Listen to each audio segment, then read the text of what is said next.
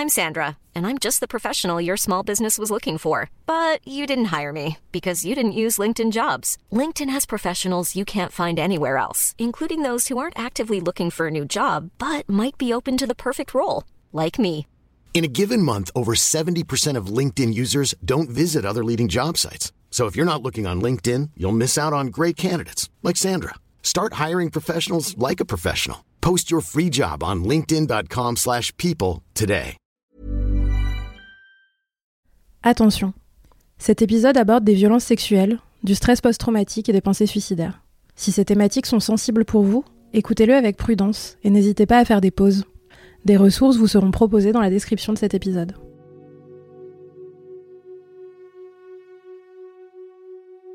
Cherté, tu ne me manques plus, ni toi, ni l'image toute construite que j'avais de toi.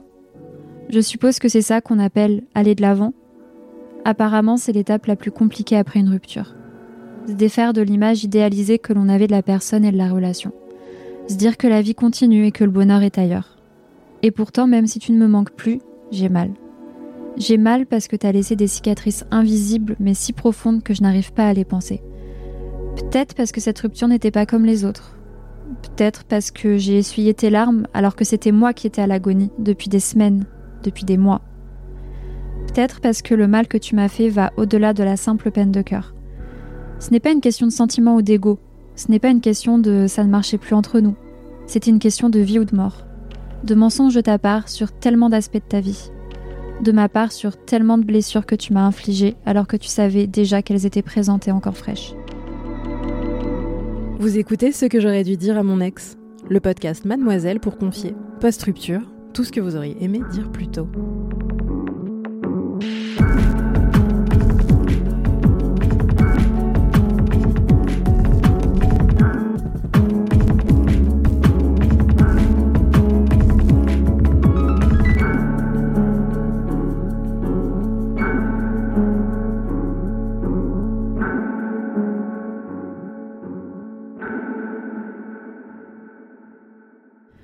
Je me retrouve aujourd'hui partiellement guérie.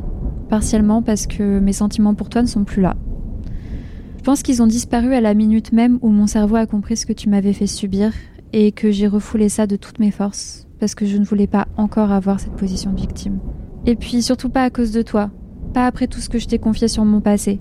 Et pourtant, je t'ai fait confiance. Je te l'ai dit plusieurs fois, tu m'as réconcilié avec les hommes, pour qu'au final tu fasses partie de la liste de ceux qui ont abusé de moi. Je t'en voudrais toute ma vie. Je le sais.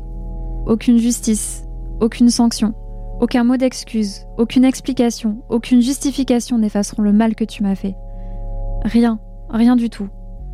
Peut-être que ça m'apaisera quelques jours, ou quelques semaines, mais ça ne changera rien au fait. Tu es un violeur et un agresseur sexuel. Et ça, même si ta famille et tes amis te disent le contraire. Il et elle n'étaient pas dans notre lit quand tu m'as forcé. Il et elle n'étaient pas conscientes de des attouchements en public alors que je te disais stop. Mais toi, tu savais. Et tu as continué. Et pour ça, je ne pourrai jamais t'accorder mon pardon. Même si tu as avoué, même si tu t'es excusé entre deux crises de larmes de crocodile. La victime ici, c'est moi. C'est pas toi. Toi, t'as rien perdu. Moi, j'ai perdu ma confiance en les autres. J'ai perdu ma confiance en les hommes. Ma santé mentale est au plus bas. J'ai pensé au suicide. J'ai failli passer à l'acte. J'ai été menacée et pointée du doigt par tes potes. On m'a sous-entendu que je mentais. Mais pourquoi faire? Quel est mon intérêt dans tout ça? Il y a tellement d'autres choses que tu as faites et qui auraient pu être suffisantes pour que je souligne à quel point t'es mauvais. Mais j'ai pris mon courage à deux mains et j'ai constitué un dossier pour la justice. J'ai fait des démarches. Pourquoi est-ce que je me serais lancée là-dedans si je mentais? J'ai rien à y gagner. Je veux pas de ta thune, je veux pas me venger. Je veux juste que tu te fasses soigner. C'est un comportement de menteuse, ça? Pas une nuit ne passe sans que je ne cauchemarde. Pas une nuit ne passe sans que je ne me réveille en panique, avec l'impression de te sentir te frotter à moi. Tu sais, comme ces fois où tu le faisais quand j'étais endormie et claquée par mes anxiolytiques, où je me réveillais et où j'étais tétanisée, parce que je ne comprenais pas pourquoi tu me faisais ça. Et le lendemain matin, je me levais et je faisais comme si de rien n'était. Je balayais la sensation d'être sale et mal à l'aise en me disant que c'était peut-être parce que je ne te comblais pas assez. Cette histoire, elle date de l'année dernière et euh, pas plus tard qu'hier, j'étais pas bien du tout par rapport à ça. Je pense que ça avait pas du tout de rapport avec, euh, le fait de, la lire ou quoi que ce soit, mais juste, c'est un peu à cette période-là de l'année dernière que j'ai compris et que j'ai eu le déclic en fait qu'il y avait quelque chose qui n'était pas normal dans, ma relation avec, lui. J'ai un peu ce, sentiment de putain, je, me sens je me sens bête en fait de ne pas de pas avoir su repérer ça plus tôt. Mais j'ai aussi le, le, sentiment de putain en fait en, un an j'ai quand même vachement avancé et je suis à un endroit tellement différent de celui dans lequel j'étais l'année dernière j'arrive à, j'arrive à en parler alors qu'au début, j'étais vraiment euh, bah, murée dans le silence et, et c'était vraiment quelque chose que j'abordais euh, soit en ayant bu, parce que c'était plus simple et j'avais moins ce, côté euh, peur d'être jugée, ou euh, soit que j'abordais pas du tout en fait au final. Si ce n'est avec mes amis proches pour leur expliquer euh, pourquoi est-ce que j'étais pas du tout à l'aise avec le fait que bah, qu'elle soit toujours en lien avec lui en fait. La question du lien entre mes proches et, lui, ça a été quelque chose qui m'a fait beaucoup souffrir parce que j'ai des gens qui étaient amis avec lui avant qu'on se mette ensemble et qui ont eu du mal en fait à se, dire qu'il était vraiment comme ça, qui n'ont pas remis en question mes paroles, mais qui ont eu du mal en fait à intégrer que euh, bah, il était capable de faire ça parce que c'est pas écrit sur le visage des gens qui sont capables de faire ce genre de choses, sinon ce serait trop simple.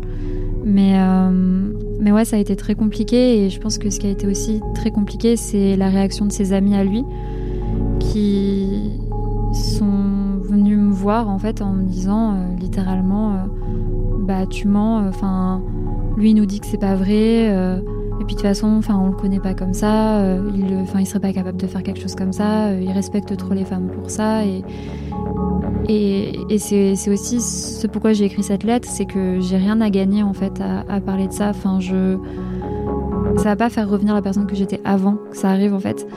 Et moi, je suis pas du tout intéressée par euh, par l'argent. Je suis pas du tout intéressée par. Euh, je, je, veux même pas qu'il aille en prison ni quoi que ce soit. Moi, je veux juste en fait qu'il qu se fasse soigner et qu'il recommence pas en fait juste.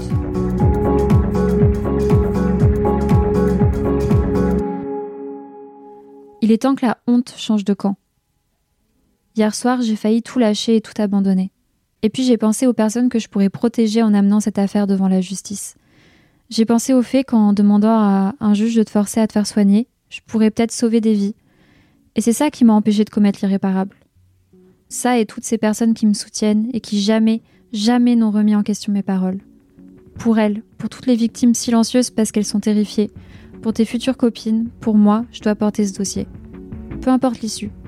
Peu importe à quel point le système judiciaire est foireux et cherchera à te protéger. C'est avant tout symbolique. J'ai besoin de guérir et je pense que je dois passer par là. J'ai trop subi et je me suis trop tue.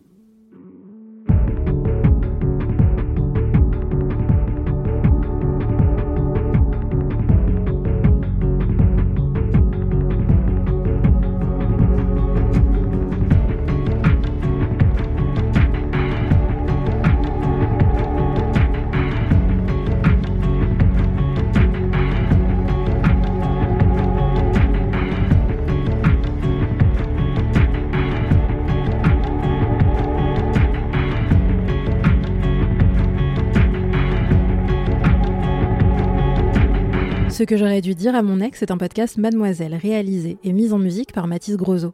Je suis Aïda Djoupa, j'écris et je produis ce podcast. Et parce que communiquer, c'est important, vous pouvez vous aussi participer au podcast et tout dire à votre ex en nous écrivant à j'ai